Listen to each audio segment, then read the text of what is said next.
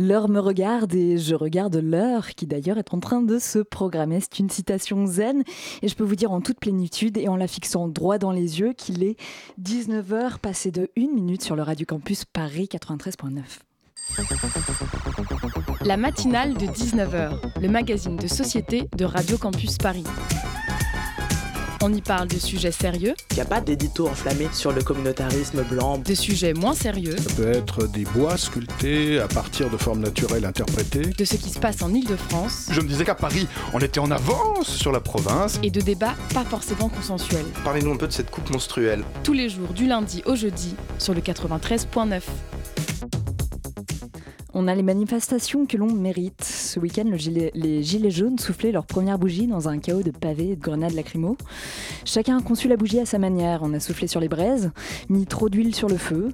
Les manifestants, comme des quarantenaires classe pop, auraient plutôt été pour sortir le grand jeu et s'offrir une célébration grande pompe sur les Champs-Élysées.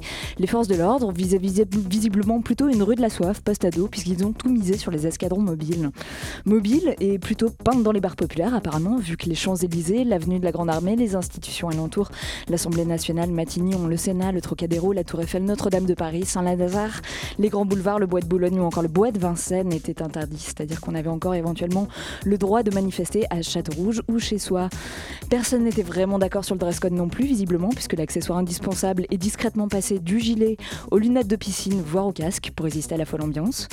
Pas de possibilité de se changer avant le bal, puisqu'il y avait une autorisation de fouiller bagages et véhicules aux abords des lieux de manifestation. Des retardataires ont voulu rejoindre la place dite où la teuf battait son plein, mais pas de bol, trop tard. Les forces de l'ordre étaient déjà en train de dégoupiller les cadeaux. Mais vous vous demandez peut-être combien il y avait de personnes, un anniversaire aussi confus et où on se fait refouler à une heure aussi précoce. Eh bien, 28 000 manifestants sur toute la France et 4 700 à Paris, selon les chiffres les plus fréquemment repris dans les médias. Côté forces de l'ordre, 36 unités de force mobile, 17 compagnies de CRS, 19 escadrons de gendarmes mobiles, plus 18 unités de braves, acronyme de brigade de répression de l'action violente, c'est-à-dire 2100 personnes. Une petite division, vous arrivez à une personne des forces de l'ordre pour 3,5 gilets jaunes.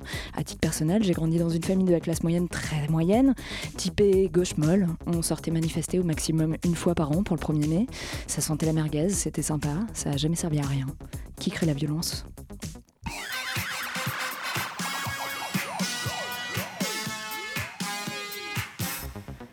Au sommaire de ce soir, une heure d'émission avec en première partie un nouveau bébé de 18 jours qui risque d'être une lourde charge pour ceux qui ne connaissent pas le plein emploi. J'ai nommé la réforme de l'assurance chômage entrée en vigueur au 1er novembre dernier, longuement documentée par Dan Israël de la rédaction de Mediapart dans un article du 28 octobre dernier. En seconde partie d'émission, on profitera de la chronique d'Alexandra. Jules s'entretiendra dans le Zoom avec Julien Mukeli sur son ouvrage 10 ans de mariage qui revient sur l'affaire François Darcy, accusé du meurtre de sa femme en 2012 et nous clôturerons par la, la, chronique Psy quelque chose de Simon. Dans l'ambiguïté de ces moments qui mènent si souvent à l'Irish Coffee, perdu entre le croissant et le chipsters, il est 19h04 minutes sur Radio Campus Cab Paris 93.9. Vous êtes bien dans la matinale de 19h. Laurent Berger, vous dénoncez cette réforme. Quelles conséquences aura-t-elle selon vous? Ah bah, Elle va avoir des conséquences désastreuses sur l'indemnisation des demandeurs d'emploi.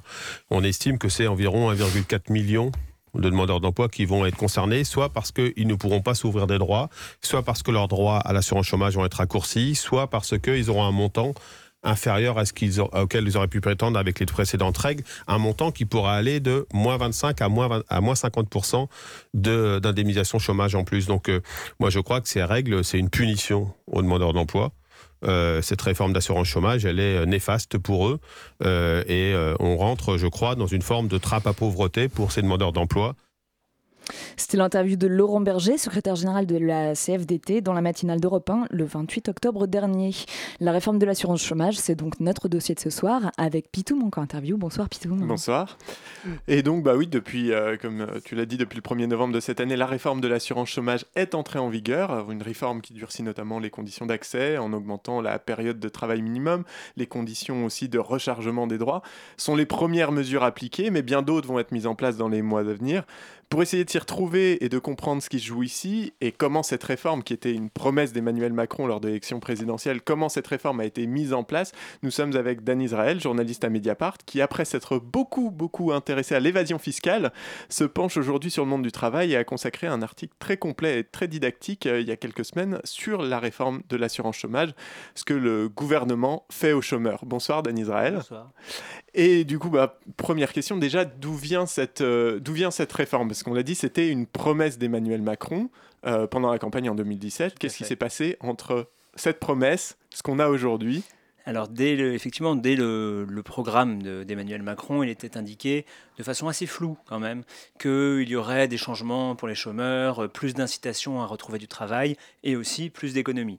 Donc nous, on s'était quand même euh, penché un peu sur le programme, de façon aussi un peu hésitante, certes, mais enfin, on pose une question simple, c'est s'il y a plus d'économies sur l'assurance chômage, sur qui ça va tomber? Donc nous, on ne voyait pas vraiment d'autres solutions que des économies sur euh, ce qui est versé chaque mois aux chômeurs en France. Sur les allocations. Ça nous avait valu une conversation un peu musclée avec le conseiller social de l'époque de Emmanuel Macron, qui s'appelle Marc Ferracci, qui est toujours conseiller spécial du ministère du Travail aujourd'hui. Bon, voilà. Donc en fait, ce que le gouvernement a demandé en arrivant au pouvoir, c'est aux partenaires sociaux, c'est-à-dire aux syndicats et aux représentants du patronat, de négocier, puisque c'est eux qui négociaient euh, à l'époque, euh, de négocier une nouvelle convention de l'assurance chômage, c'est-à-dire des nouvelles règles sur qui, euh, qui a droit au chômage, combien de temps, pour quel montant, etc., etc. La commande était en fait irréalisable dès le début, parce que le gouvernement demandait d'une part 1 euh, milliard 300 millions d'économies par an, euh, ce que les syndicats euh, se refusaient absolument à négocier, et d'autre part, il demandait que les entreprises qui utilisent le plus de contrats, courts soient potentiellement pénalisées pour ça par un biais de bonus-malus sur les cotisations sociales. En gros, elles paieraient un peu plus si elles avaient beaucoup d'emplois courts et un peu moins si elles en avaient moins. Ça, c'est ce que le, patronat refusait de négocier. Donc, résultat des courses, évidemment, il n'y a pas eu d'accord, pas de convention, et donc le gouvernement a repris la main et a mis ses règles. Et euh, alors, ces règles, du coup, euh, quelles sont-elles? Parce qu'on parlait effectivement de 1,3 euh, milliard mm. d'économies par an. Bon, au final, là, on arrive à quelque chose aux alentours de 3 milliards, si je si Oui, on est en tout cas sur l'année pleine 2021 et 2022, on sera à plus de 2 milliards d'économies sur le dos des chômeurs et, c'est important de le dire, sur les plus précaires des chômeurs. Parce que, alors, c'est ça qu'il faut qu'on revoie exactement. Qui va être touchés en priorité par cette réforme pour, euh, pour comprendre ça, on peut s'appuyer sur euh, un juge de paix assez incontestable qui est l'UNEDIC, qui est l'organisme euh, qui est chargé de gérer l'argent de l'assurance chômage. Donc l'UNEDIC a dit que c'est simple. En France, il y a environ 2 600 000 chômeurs indemnisés, c'est-à-dire ceux qui touchent de l'argent. Il, y en a, il y en a beaucoup plus en tout, mais 2 600 000 personnes indemnisées. La moitié va être impactée négativement par les réformes, soit celles qui sont entrées en vigueur à partir du 1er novembre, soit celles qui entrent en vigueur le 1er avril. Justement, quand, on pense que la moitié des personnes vont être impactées, on est déjà sur des personnes qui peuvent être en situation de précarité. Est-ce qu'on a une idée, au final, de l'impact global, par exemple, sur le taux de pauvreté en France? Non, c'est très difficile à, mesurer et en fait on le mesurera seulement après coup. C'est ça qui est un peu flippant, on peut le dire. Euh, en fait, il n'y a aucune étude d'impact de la part du gouvernement sur cette réforme. En fait, on ne sait à peu près rien. Euh, et par exemple, ils avaient eux-mêmes donné un chiffrage en disant oui, ça devrait toucher 600 000, 700 000 personnes. Bon, l'UNEDIC donc, euh, a dit bah, nous, on n'a eu aucune étude d'impact, donc on a fait nos propres calculs et donc c'est beaucoup plus, c'est plutôt beaucoup plus, c'est plutôt un million 300 000 personnes. Et en fait, on ne sait pas euh, exactement quelles vont être les conséquences, à part en fait que pour beaucoup de demandeurs d'emploi, eh ben, ils toucheront moins d'argent. Alors, ce qui est important de peut-être de signaler, c'est que le gouvernement explique pas du tout, ils ne toucheront pas moins d'argent parce que les allocations vont baisser peut-être, mais elles, seront versées pendant plus longtemps. Hmm. Bon, c'est un argument assez fallacieux. Bon, d'abord, euh, si vous passez de vous touchiez 800 euh, euros par mois et après maintenant vous touchez 400 euros, ça va être compliqué de dire que vous touchez plus longtemps. Et en plus, surtout, euh, les gens qui touchent de très faibles allocations ne vont jamais, ne vont pas jamais, mais vont rarement au bout de leurs droits. Surtout si on est sur des allocations, comme dans certains modèles que vous mm. mettiez en, en exact dans votre article, qui tombent autour des 200 ou 300 euros par mois. donc ça, c'est le cas, on va dire, où j'ai poussé presque à l'extrême les, changements du modèle.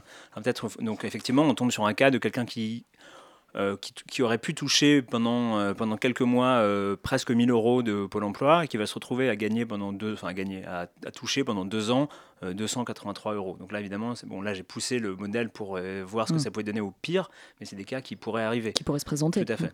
Peut-être qu'on peut expliquer c'est quels sont les, gros les changements. Enfin, en fait, c'est assez simple. Il y, a, il y a deux, trois types de changements. Premier changement, donc, qui intervient pour toutes les ruptures de contrat qui ont lieu après le 1er novembre, donc euh, maintenant. Euh, jusqu'à présent, il fallait avoir cotisé, euh, donc travaillé en fait, 4 mois sur les 28 mois passés pour avoir droit au chômage. Bon, à partir de maintenant, c'est fini, c'est 6, mois sur les 24 derniers, derniers mois. Donc on passe en gros de 1 jour sur 7 travaillé pour avoir droit à l'allocation chômage à 1 jour sur 4. Donc le saut est assez énorme. Et rien que ce changement, ça touche négativement 700 000 personnes. Donc c'est énorme. Premier, premier vraiment point important. En même temps, euh, à partir de, donc de voilà, c'est déjà en cours, on ne peut plus avoir ce qu'on appelle le rechargement des droits. Jusqu'à présent, si vous étiez au chômage mais que vous retravailliez l'équivalent d'un mois, ça vous augmentait vos, droits de un mois. Voilà, donc c'est avec un système comme ça, vous pouviez être longtemps dans un, dans un système entre, deux. entre deux. Voilà. Vous pouviez jongler entre assurance chômage et petit boulot. Maintenant, c'est fini, il faut avoir travaillé six mois comme pour tout le monde, donc il n'y a plus de rechargement. Voilà. Euh, ce qui va arriver à partir du 1er avril, c'est euh, un impact encore plus fort et vraiment compliqué, parce que ce qui, change complètement, c'est les règles de calcul de l'allocation. Jusqu'à présent, en gros, vous pouviez avoir droit entre 60 et 80% de ce que vous aviez touché en moyenne comme salaire quand vous travailliez.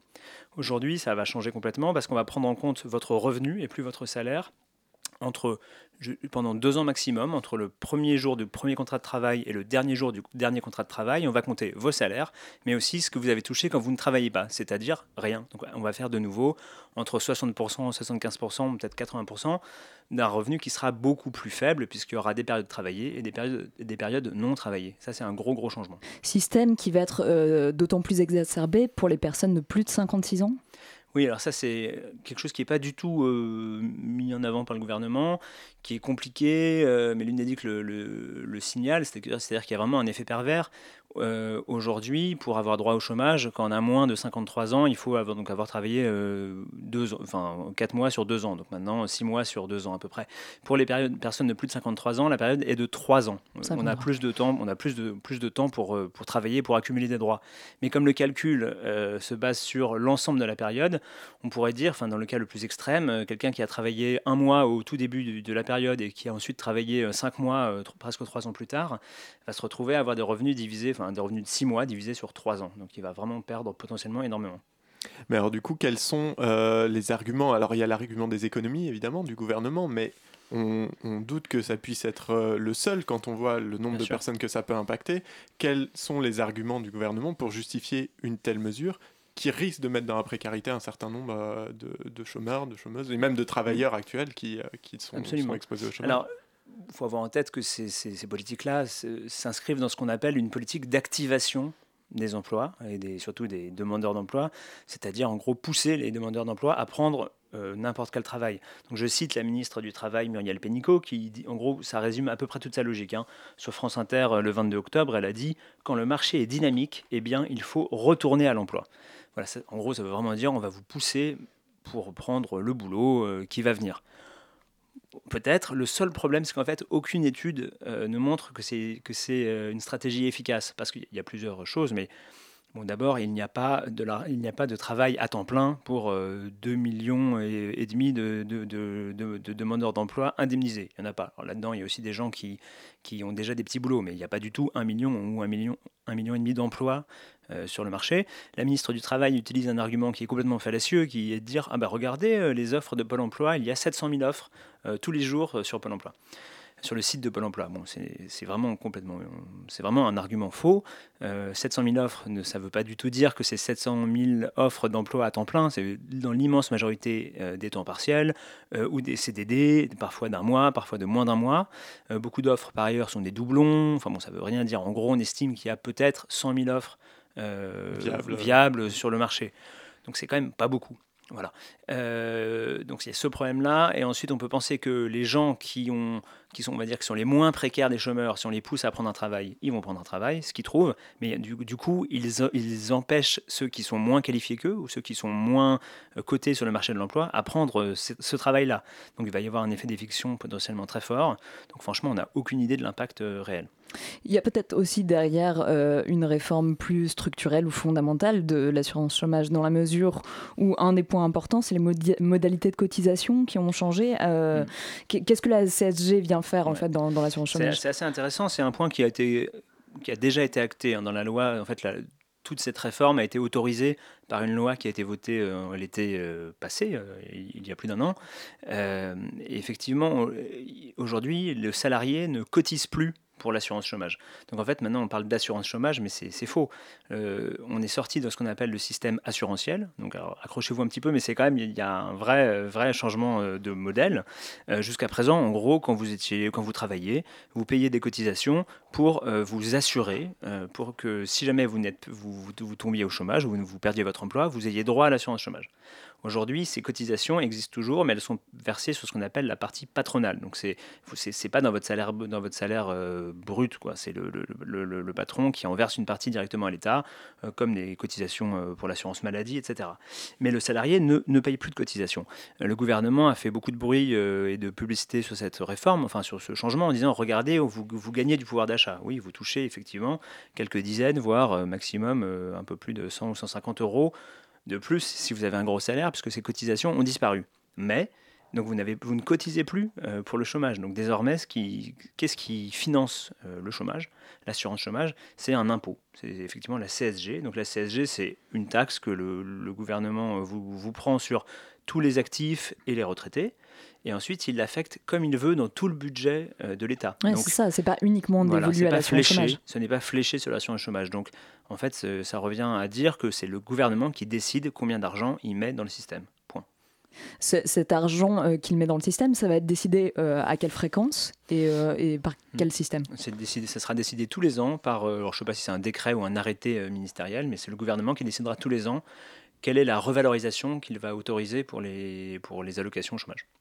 Et du coup, il y a quand même une, euh, une volonté euh, d'effet sur le marché du travail. C'est quand même un des arguments de, de, de Muriel de, de, dire on est dans une. Alors, je ne sais pas ce qu'elle appelle un marché du travail mm. dynamique, euh, ça, ça reste encore peut-être à définir, mm. mais en tout cas, eux, le gouvernement attend, attend des, effets sur le marché du travail. Quels sont-ils? Est-ce qu'ils sont vous disiez tout à l'heure qu'il n'y avait pas vraiment. C'est compliqué en fait. Il n'y a pas beaucoup d'études. Il n'y a pas beaucoup d'études. Les études montrent en fait quand vous interrogez, c'est surtout des sociologues parce que les économistes ont des modèles très larges qui disent oui, bon, bah, quand on coupe les aides, les gens retrouvent du travail. Oui, ok, mais ensuite, quand vous interrogez des économistes qui ont travaillé un peu sérieusement sur la question ou des sociologues, euh, ils vous disent euh, oui, bien sûr, ça pousse les gens à reprendre du travail et plus les gens sont proches de la fin de leurs allocations, plus ils vont reprendre un travail. Ok, mais c'est des emplois très souvent qui ne, qui ne durent pas longtemps et ce qu'on appelle des offres dégradées de travail ou des formes dégradées de travail, c'est-à-dire des emplois atypiques avec des horaires de nuit ou euh, complètement hachés et des rémunérations qui sont bien moindres que celles que les personnes cherchaient au départ. Donc en fait, c'est des emplois qui souvent, les, gens ne les gardent pas. Donc les gens ensuite retournent au chômage et c'est un cercle vicieux. C'est ce que disait euh, dans l'extrait que vous avez passé au début, euh, Laurent Berger, il y a une trappe à pauvreté. En fait, il n'y a pas vraiment d'études qui indiquent que c'est très efficace. même il n'y en a pas du tout. Dan Israël, donc un système sur lequel on n'a pour l'instant aucune visibilité. Vous continuez à nous l'expliquer juste après une petite page musicale.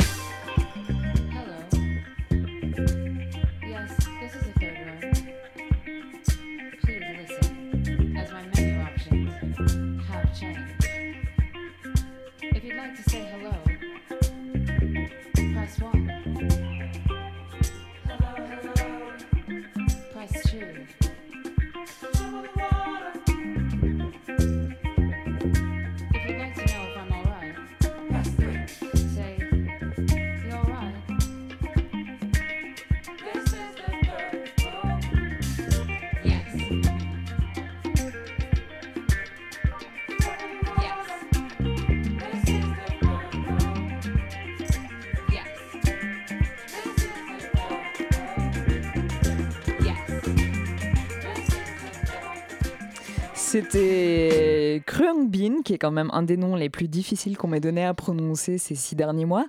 Evan finds the third room, il est 19h22. Ça aussi, c'est dur à lire ce soir. Tout un petit peu compliqué sur Radio Campus 93.9. La matinale de 19h sur Radio Campus Paris. Dan Israël, on en parlait hors antenne et vous nous disiez qu'il y avait aussi un des points qui était assez majeur dans cette réforme du chômage, c'était la difficulté qui allait advenir euh, de cumuler les petites périodes de travail et notamment pour tout ce qui était emploi euh, à fréquence intermittente. Mmh, tout à fait. Donc ça concerne notamment les journalistes, c'est aussi pour ça que je l'ai en tête, euh, tous les journalistes indépendants qui font quelques articles, qui sont payés un peu pendant un mois et qui jusqu'à présent pouvaient compenser ou cumuler avec euh, une allocation chômage euh, réduite par rapport à ce qu'ils auraient touché s'ils ne travaillaient pas, mais quand même une aide. demain, ça risque bien d'être fini à partir du 1er avril, parce qu'il y a une règle en fait qui veut qu'on ne peut pas toucher en tout plus que 75% de son ancien salaire. Et en fait, ça ne sera plus le salaire, ça sera 75% de, du revenu de la période de référence, c'est-à-dire euh, bah, les périodes où vous avez travaillé et celles où vous n'avez pas travaillé. Donc le, plafond va être beaucoup, beaucoup, beaucoup plus bas. Et dans beaucoup de cas, euh, Pôle emploi ne versera plus de compléments euh, après ces petits boulots. Qu'est-ce qu'on peut imaginer qui va se mettre en place pour compenser ça? Parce que ce sera vraisemblablement pas possible de vivre dans des conditions décentes pour ce genre de profession, alors que, le, que la structure est vraiment propre à la profession. Est-ce qu'on peut imaginer que ce soit les, les branches qui finissent par reprendre à leur charge les compléments? C'est une vraie question qui pour l'instant n'est pas du tout euh, résolue, mais je pense même pas prise en, prise en compte par euh, les employeurs. Euh, et notamment, voilà, si on s'intéresse aux médias, que nous, nous on connaît, voilà, je connais bien ce milieu, je ne pense pas que pour l'instant il y ait une rédaction en chef qui se soit dit Ah zut, euh, notre pigiste spécialiste de je ne sais pas quel sujet pointu, à qui on prend une pige tous les deux mois, bah zut, il ne pourra plus faire ce travail en fait. C'est vraiment un dossier qui est devant nous. Mm. Euh, les syndicats ont commencé à s'y intéresser avec des collectifs de pigistes. Voilà, alors je parle de, de, ce que je connais le mieux, mais ça va être le cas quand même pour plusieurs, euh, plusieurs professions. Mais ce n'est pas du tout prévu, pas du tout anticipé. On, serait un peu dans une logique finalement euh, de retour potentiellement d'une assurance privée euh, sur le chômage. Euh, en termes de philosophie. Bonne question. C'est vraiment, c'est vraiment. Enfin, il n'y a, a, pas de réflexion là-dessus, c'est certain. Il n'y a pas de réflexion. Est-ce que, alors on parlait au, début du nombre de personnes impactées et en gros, vous aviez dit c'était à peu près la moitié des, des chômeurs et chômeuses actuellement.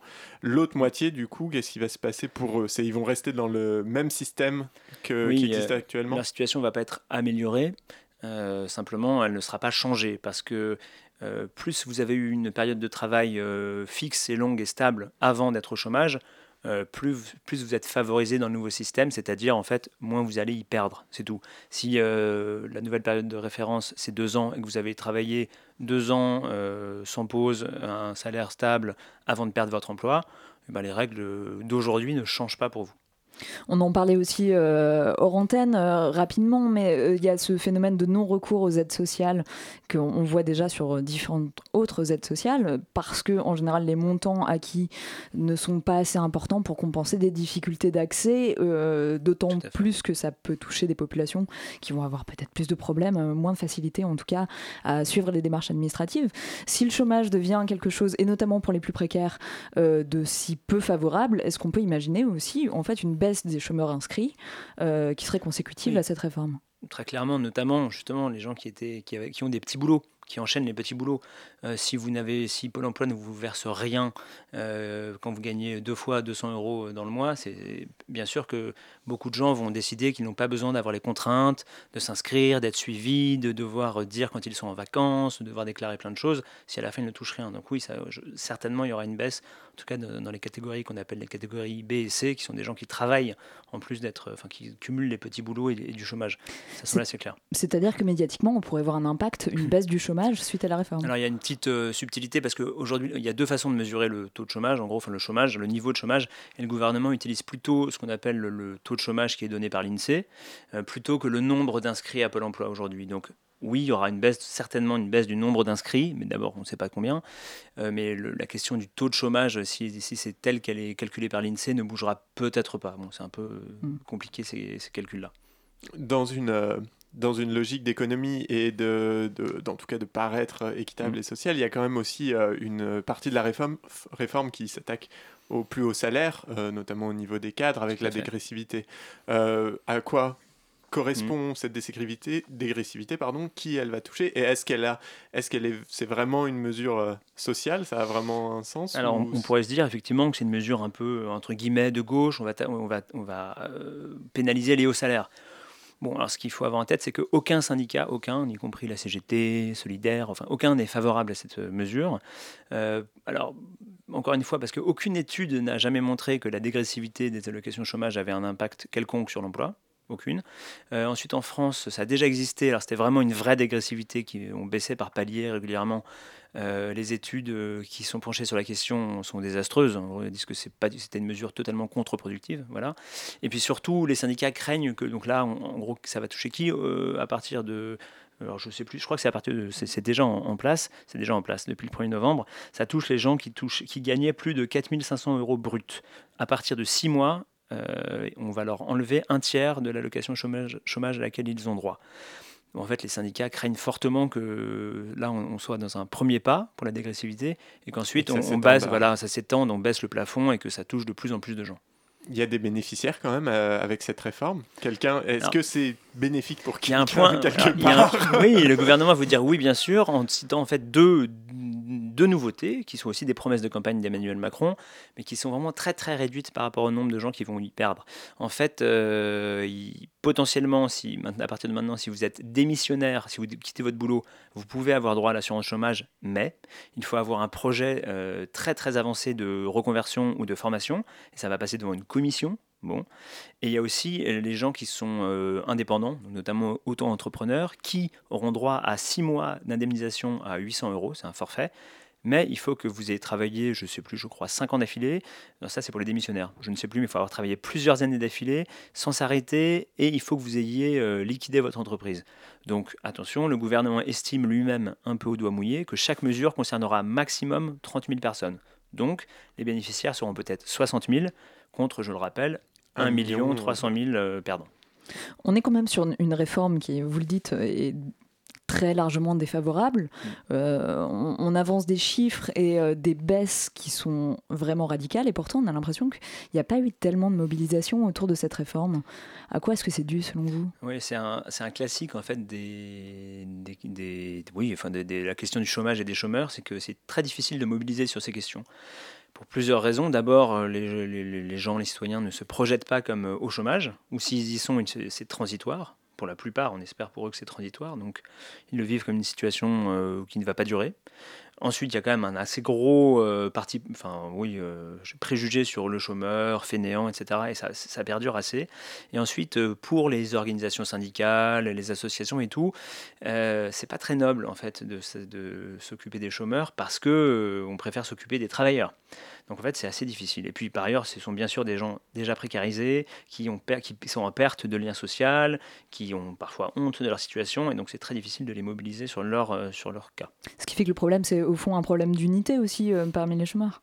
Oui, chômeurs et, euh, et travailleurs, parce que c'est potentiellement, potentiellement une situation qui menace tout le monde.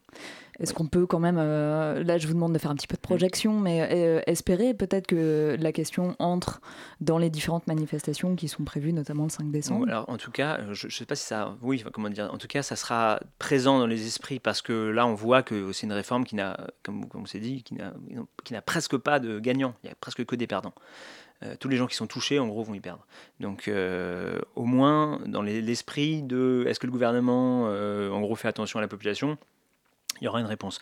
Ensuite, moi, je, je pense que à partir du moment où on verra les conséquences de la réforme d'avril, donc on sera en mai, juin, quand on verra des gens avec des, qui vont dire eh ben, je touche 200 euros par mois de Pôle emploi, ça va peut-être commencer à faire un peu de bruit, un petit peu. hein. Mm. Les médias, je pense, ont enfin maintenant compris euh, la réforme et on dit que ça allait être un peu dur.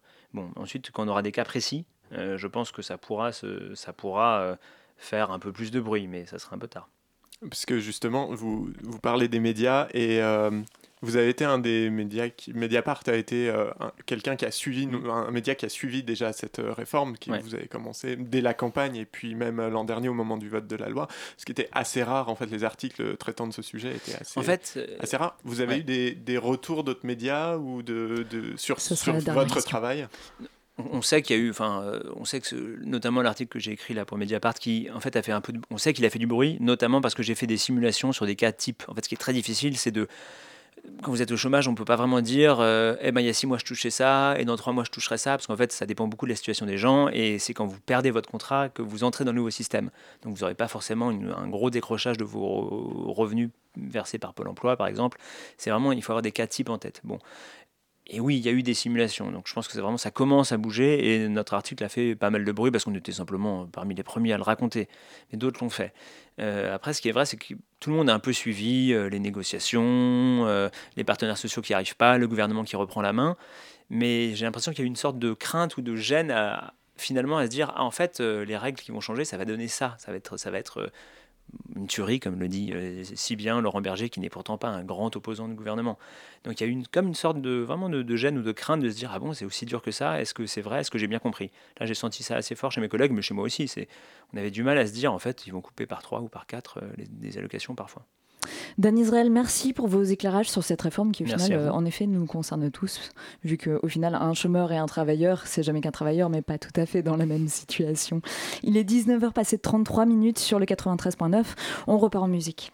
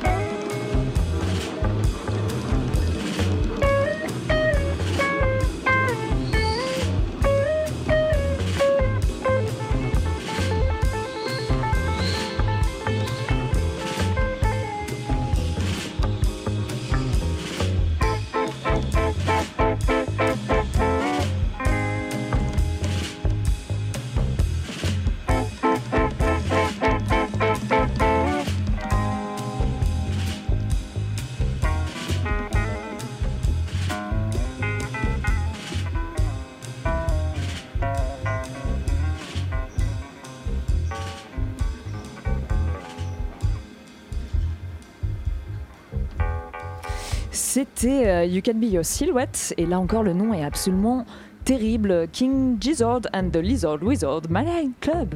Il est 19h37 sur Radio Campus. La matinale de 19h. Du lundi au jeudi sur Radio Campus Paris. Il y a peu une polémique de French bashing a revu le jour à l'occasion de la sortie du film The King. Mais ce problème de révision historique ne touche pas que la France. Laissons Alexandra nous en parler un peu plus dans sa chronique. Chers auditeurs, chères auditrices, aujourd'hui je vais encore vous parler de cette grosse plateforme de streaming dont on est tous secrètement dépendants. Oui, vous avez bien compris, il s'agit bien de Netflix. Mais je ne viens pas ici pour vous conseiller un nouveau passe-temps qui vous empêchera d'oublier vos responsabilités, qui n'a pas connu ce réveil douloureux où on s'est levé avec des cernes. Viens-en au cœur du sujet. J'aimerais me concentrer sur une série qui a enflammé l'opinion publique en Pologne dernièrement. Et non, ce n'est pas The Witcher, même si je préférais en parler. C'est The Devil Next Door. Le titre pourrait suggérer qu'on resterait dans les domaines du fantastique ou du moins policier, mais pas du tout. Rentrons dans les documentaires. La série parle d'un certain John Demjanjuk. Il vivait tranquillement à Cleveland et menait une vie honnête comme un citoyen exemplaire des États-Unis. Et là arrive plot twist. Un jour, des survivants de l'Holocauste l'identifient comme l'un des gardiens des camps de la mort. Dénoncé, il est extradé pour être jugé. Il a été reconnu coupable, mais décédé alors que l'affaire est en appel en 2012. La série n'a pas plu aux Polonais. Même les dirigeants du pays au bord de la Vistule ont réagi. Et non, il ne s'agit pas du scénario. Quel est le problème alors? Le ministère des Affaires étrangères a lancé un appel public aux représentants de Netflix pour que la plateforme se soucie plus de la véracité historique. Plus précisément, l'objet des, des accords, ce sont les cartes. Comment des cartes peuvent être au cœur du problème? Peut-être une question de frontières En effet, les camps de concentration nazis ont été marqués sur des cartes présentant les frontières polonaises contemporaines. Ma première réf- réflexion, c'était que cela pourrait probablement aider les pauvres Américains ne connaissant pas la géographie européenne à localiser les pays dont parlent les documentaires. Mais après, je me suis rendu compte que la carte est tellement approximative qu'elle ferait plus de dégâts qu'autre chose. Le premier ministre polonais, Mateusz Morawiecki, a dû penser la même chose. Et là, une sacrée affaire commence. Il a envoyé une lettre à Netflix affirmant que le documentaire était inexact, notamment à cause d'une carte indiquant l'emplacement des camps nazis dans les limites de la Pologne telle qu'elle existe maintenant. Selon le docteur Stanley Bill de l'Université de Cambridge, il a relevé quelques erreurs sur Twitter. La carte litigieuse provient d'un article de presse britannique publié en 1985. Bravo les British, bravo Netflix. Maintenant, un instant d'imagination. L'Europe pendant la Deuxième Guerre mondiale. Voyez-vous la France? Très bien. En part à l'Est, il y a l'Allemagne et à droite, qu'y a-t-il? La Pologne, dites-vous. Erreur. À cette époque, la Pologne était sous l'occupation allemande et soviétique, alors en pratique, elle n'était pas là. En plus, avant la guerre, ces frontières étaient complètement différentes. Et ce n'est pas fini. Sur la carte, nous voyons aussi la Tchécoslovaquie, qui, rappelons-le, n'existait pas à cette époque, de même pour la Lituanie. Et Netflix a-t-il réagi Oui, le 11 novembre, un porte-parole de Netflix a répondu. Nous sommes conscients de l'inquiétude suscitée par la série The Devil Next Door et nous examinons soigneusement le problème. Quelle bienveillance Et ça se finit comment? Pas tout à fait. Dans un communiqué du 14 novembre, Netflix déclare Nous nous tenons aux côtés des cinéastes. Espérant tous avoir des employeurs nous soutenons à ce point dans nos erreurs. Puis ils ont expliqué que la plateforme fournira plus d'informations en ajoutant que les camps a ont été construits et gérés par le régime allemand nazi. Morawiecki, le Premier ministre, a noté le changement dans un- une publication Facebook, remerciant Netflix pour son discours constructif et dans un tweet, le gouvernement a déclaré Nous sommes sûrs que l'exactitude historique sera essentielle dans vos futures productions. Dans ce cas, le changement semble être possible par conciliation, mais il est peu probable que ce soit la dernière fois que la plateforme soit confrontée à ce genre de soucis. Peut-être vaudrait-il étudier l'histoire plus attentivement. Merci Alexandra. Et c'est l'heure du Zoom de Jules. Euh, nous proposons euh, une programmation qui se veut euh, décloisonnante. On a toujours un escape game, on a un jeu de plateau, de stratégie. Plusieurs euh, groupes de musique. Il y a aussi du fantastique. Avec euh, des artistes euh, internationaux. Un lieu d'échange, de rencontre avec de la réflexion. participative et interdisciplinaire. Voilà, et il y aura plein d'autres euh, surprises. Le Zoom, dans la matinale de 19h. La sonnerie retentit, le spectacle commence, le public se lève, accueille les acteurs, la séance est ouverte. Pleinement absorbés par leurs rôles respectifs, les acteurs professionnels portent des robes, s'appellent par leurs fonctions. Les prévenus baissent la tête, ça déclame, ça s'indigne, ça accuse. Bienvenue au palais de justice. Bonsoir Julien Mukeli, vous êtes euh, journaliste indépendant, vous avez travaillé pour Dalloz, Street Press, Slate et beaucoup d'autres rédactions. Vous êtes spécialiste juridique, on vous doit la couverture de nombreux procès, notamment dans le blog Épris de justice que vous co-dirigez. C'est d'ailleurs un extrait de la section à propos de ce blog que j'ai honteusement lu pour vous introduire à nos auditeurs. J'espère que vous ne me reprocherez pas. On va euh, parler de votre livre euh, 10 ans de mariage euh, très rapidement, mais c'est pour ça que vous êtes là. Mais avant, une question simple, euh, c'est un spectacle pour vous, un procès? Euh, Pas du tout. Euh, c'est quelque chose qu'on observe, mais avec beaucoup de sérieux. Et c'est, on n'est surtout sûrement pas là pour se divertir. C'est plutôt comme dans la nature quand on observe euh, les éléments, les animaux et, les plantes. Dans le dans le- l'extrait que je viens de lire, euh, on associe les euh, les, euh, les juges et les avocats à des acteurs professionnels. Euh, si on continue un peu dans cette euh, dans ce dans cette idée, euh, les prévenus, est-ce qu'ils seraient aussi des des acteurs ou simplement des spectateurs Euh, Ils sont des acteurs, bien entendu, c'est même les acteurs principaux, puisque le procès ne se tiendrait pas sans eux. C'est eux qui font de chaque procès un, procès unique, euh, puisqu'ils ont commis euh, une infraction et ils sont jugés en fonction de qui ils sont. Et sans les prévenus, il n'y aurait pas de procès, et c'est eux qui risquent gros dans ces procès. Si vous êtes avec nous ce soir, euh, Julien Mukili, c'est pour présenter votre livre 10 ans de mariage, publié, publié aux éditions Lattès. Dans ce livre, vous narrez l'histoire d'un assassinat, celui de Sylvie Darcy, morte dans sa voiture, alors que son mari, François Darcy, a retrouvé juste à côté de la voiture qui brûle une balle de carabine logée dans le dos. Euh, Vous aviez déjà écrit un article sur le blog Épris de Justice pour raconter cette histoire. Pourquoi avoir voulu en faire un livre? Euh, parce qu'on m'en a donné l'opportunité euh, et que c'est une histoire après, après avoir couvert le premier procès qui n'était pas du tout fini pour moi. Déjà, il y avait un, un deuxième procès qui euh, serait certainement aussi intéressant que le premier puisqu'on n'avait rien résolu du tout. Et donc, j'avais envie de continuer à, à creuser cette affaire. Et donc, ce procès en particulier, vous... Ce procès en particulier parce qu'il y a, il y a tous les ingrédients, si on, si on peut dire, pour une bonne enquête journalistique et un, récit intéressant. On a un crime qui est très dur, euh, un, mode opératoire assez abominable et très original, euh, un mystère qui est total et la personnalité qui a- de l'accusé qui est très déroutante. Et euh, quelques lacunes dans l'enquête qui permettent une petite critique, on va dire, construite de l'enquête. Alors justement, pour revenir sur, euh, sur cette euh, personnalité qui dérange euh, du, du principal suspect, le mari de Sylvie Darcy, vous avez écrit dans, dans votre livre, Ils ont le bon profil, les preuves viendront. Comme si on, on- inversait un peu le, le schéma auquel on s'attendrait. Oui, la, la- formule est peut-être volontairement exagérée, mais c'est vrai qu'on est quand même, on, se fie pas mal à nos intuitions, malgré l'exigence de preuves matérielles sans laquelle aucune condamnation ne peut, peut intervenir. Mais euh, les enquêteurs euh, sont des humains et ils observent un, autre être humain et ils ont une opinion. Vous avez eu l'im- l'impression d'une justice qui se fie plus à son instinct qu'à... C'est ce que j'ai observé, la- c'est ce que j'ai pensé après le premier procès et à- quand j'ai plus approfondi ma, ma lecture et mon apprentissage du dossier. Mais c'est difficile quand même de se replacer au moment des faits, puisque moi, le procès, j'y- j'y ai assisté, euh, c'était en septembre 2016 et les faits datent de février 2012. Donc il se passe du temps et c'est difficile quand même de se mettre à la place des enquêteurs qui arrivent sur place au moment des faits. Alors comment vous avez fait justement pour remonter euh, dans le temps et pour comprendre ce qui s'était passé depuis le début, pour euh, construire un peu votre enquête? Eh bien, il a fallu euh, apprendre un certain nombre de choses, lire un certain nombre de pièces, s'entretenir avec des acteurs du dossier, euh, parfois lire des procès-verbaux, euh, pour essayer de comprendre un petit peu comment tout cela s'est enchaîné.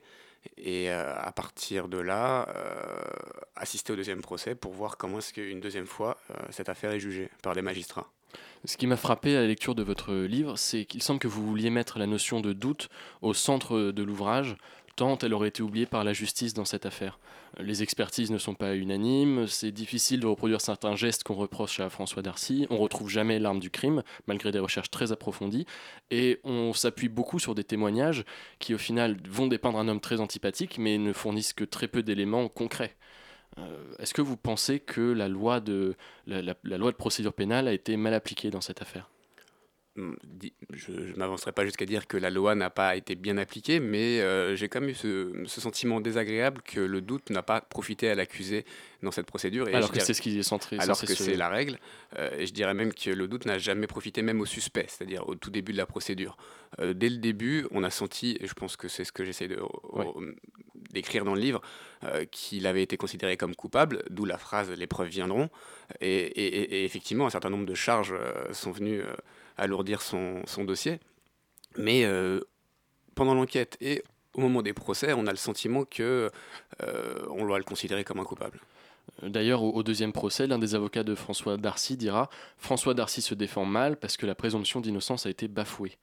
Euh, Vous, reprochez euh, aux juges et aux enquêteurs d'avoir fait de François Darcy un homme coupable avant même que son jugement ait lieu? J'expose j'expose des, des faits et, et des, et des- des échanges dans un procès qui peuvent laisser comprendre ça. Je suis pas dans le reproche, je suis pas dans, j'essaye pas de faire la. de- Vous essayez de garder une distance quand même. à la place de la justice. Surtout, je pense que mon, mon rôle c'est de, c'est de rester observateur, analyser, éventuellement critiquer sur des faits, mais pas de donner mon opinion. Euh, cela dit, euh, c'est ce que j'ai ressenti euh, en, en observant les procès. Il y, a- il y a autre chose qui m'a frappé beaucoup dans votre livre, même si c'est n'est pas le, le focus principal, c'est que c'est la description des prisons que vous donnez. Euh, vous livrez une, une description qui est vraiment glaçante des prisons françaises, et, et on apprend aussi que 30% des 2600 détenus de la prison de Fresnes sont en attente de procès. Est-ce que vous pensez que c'est problématique ça? On élargit le sujet. Euh, moi, je pense que c'est très problématique. Euh, C'est-à-dire qu'ils sont en détention provisoire en attendant leur, procès. Euh, vous savez que quand on attend un procès, quand on est interpellé, soit on est en détention provisoire, soit sous contrôle judiciaire, soit laissé complètement libre de ses mouvements. Et pour éviter les, les risques de réitération ou que la personne ne se présente pas à son procès, on enferme. Et c'est vrai qu'on enferme assez facilement aujourd'hui en France et qu'une maison d'arrêt comme Fresnes, qui est à 200% de taux d'occupation, enferme 30% de personnes présumées innocentes, ça peut poser question. 10 ans de mariage, c'est aux éditions Lattès par euh, Julien Mukeli et c'est disponible dans toutes les bonnes librairies. Merci beaucoup euh, Julien Mukeli Merci. d'avoir répondu à nos questions. Merci à vous. La matinale de 19h. Du lundi au jeudi sur Radio Campus Paris. Il est 19h49 minutes, on termine cette émission avec la chronique. Ça va pas fort en ce moment, j'ai l'impression, la chronique de Simon, Oui, peut-être tout à fait, c'est moi. Euh, quelle est la, la différence entre un déprimé euh, et un dépressif? Bah, un déprimé, ça va pas, et, et un, et un dépressif, euh, ça va pas. Ra- rapport à la longueur, parce que parce qu'être dépressif, c'est très long. la qualité de la blague te donne une idée de comment je vais ou Euh, ça, faut ça que je continue? pas trop de tes blagues habituelles, mais je crois que je T'es sûr parce que j'en ai encore une si tu veux te donner encore une idée de à quel point je suis tombé bas? pas obligé, t'es pas Oui, obligé. alors je vais quand même la faire. C'est quoi la différence entre la droite et l'extrême droite? Non. Tu vas voir, c'est excellent. Et c'est après m'être euh, rendu compte que cette question était un pléonasme que j'ai décidé d'aller voir un psy. Un psy qui m'a dit, euh, il m'a dit, je me souviens exactement ces mots très précis, ça vous fait 60 euros. Et bah depuis, je me sens mieux. Mais tellement mieux Parce que c'est pas tout, mais 60 euros, c'est le prix euh, moyen d'une séance avec un ou une psychologue euh, en région parisienne. Or, euh, c'est pas tout, mais ce n'est pas remboursé par la sécurité sociale. Comme si être traumatisé après être tombé sur une émission de Pascal Pro faisait moins mal que s'être tordu la cheville. je, vous laisse juge. Tout ça pour dire que bon, voilà, j'aurais bien écrit quelque chose, mais ça va pas très fort. J'ai pas réussi à me lever avant 14h. Mais si vous voulez, je peux quand même vous faire un petit flash des névroses. Vous écoutez Radio Campus Paris, il est 19h50. On commence par une névrose politique et une personnalité qui va mal. Qui va mal, hein, c'est bien le terme qui convient pour parler de Nicolas Sarkozy. Après l'emprisonnement de Patrick Balkany puis son entrevue avec l'ancien patron de Renault Nissan Carlos Ghosn, l'ancien chef de l'État se plaindrait d'être de plus, en, de plus en plus de ne toujours pas être en prison, soulignant euh, son manque de reconnaissance euh, de la part de la justice pour sa carrière politique. Témoignage. Écoutez, euh, j'ai pas envie de blâmer la justice. D'habitude, je sais qu'elle fait bien son travail, surtout avec des gens comme moi. Mais là, franchement, c'est une honte. Déjà, quand je vois toutes les casseroles, de mon patoche, et qu'aucun juge n'a pensé à m'en coller aussi, franchement, ça me vexe un peu. Parce que c'est pas tout, mais euh, prise illégale d'intérêt, euh, ça me connaît. Blanchiment de fraude fiscale, ça me connaît. Et corruption, alors là, je vous laisse finir ma phrase. De la même façon que quand je vois que j'essaie de repatrier mon pote Carlos Ghosn en France, histoire qu'il soit jugé euh, équitablement pour abus de biens sociaux, ça aussi ça me connaît, et que personne n'a essayé de me rapatrier en garde à vue, je commence à me demander si j'ai pas bossé pour rien. Et on rappelle qu'avec sa retraite présidentielle, Nicolas Sarkozy peut payer en moyenne 55 000 séances de psy par an. Névrose de f- fonctionnaire maintenant. Oui, si on peut parler de fonctionnaires, bien sûr, puisque ce sont euh, des névroses qui sont survenues suite au drame, lui-même survenu lors de l'année dernière manifestation des Gilets jaunes. Un CRS n'a pas reçu de pavé de manifestants quand eux-mêmes étaient enfermés par des CRS Place d'Italie. Celui-ci a déclaré, je cite, avoir fait du boudin à celles et ceux qui voulaient défendre leurs droits. Le même CRS qui précise qu'il voit son travail comme un lieu d'échange, de partage et qui en a marre de gazer et tabasser des Gilets jaunes sans jamais de retour de leur part. Drame précaire celui-ci. En passant à l'acte euh, le 1er novembre dernier, il s'était brûlé 90% de sa réputation. 18 jours plus tard, le jeune Emmanuel M, qui a immolé l'assurance chômage pour protester contre la précarité des 1% les plus riches de la planète, est toujours placé en coma humanitaire et se trouve actuellement dans un état réactionnaire, a déclaré un de ses proches. Un étudiant syndiqué de l'Université de Lyon déclare avoir vu les revendications de ce jeune énarque, mais aussi sa fragilité. C'est un cas particulier, précise-t-il, un témoignage dont on reproche déjà le mépris à l'encontre des névroses de la bourgeoisie. C'est la fin de ce journal des névroses, un journal qui a été réalisé dans des conditions particulières suite à un mouvement de grève dans cette rédaction, ou plutôt dans ma tête. D'ici à ce qu'elle soit plus encline à traiter d'autres choses que des névroses du capital et de leur police, gardez un œil sur la névrose sociale qui n'a jamais cessé de monter dans ce pays et ailleurs. Et si vous n'avez pas les moyens de payer 60 euros par semaine, voire plus pour aller mieux, vous-même, Radio Campus Paris sera un très bon pansement, croyez-moi. Merci Simon, je te laisse régler cette séance juste après ma conclusion. Naturellement. C'est la fin de cette heure passée en votre compagnie, chers auditeurs. On remercie avant tout euh, nos invités, Pitou Malacointe, Alexandra et Simon pour leur chronique, Jules au Zoom et à la coordination et Margot à la réal. Vous retrouvez la matinale de 19h demain avec un sujet sur les hôpitaux de Paris. Restez bien à l'écoute du 93.9. C'est Radio Campus Paris qui suit votre soirée.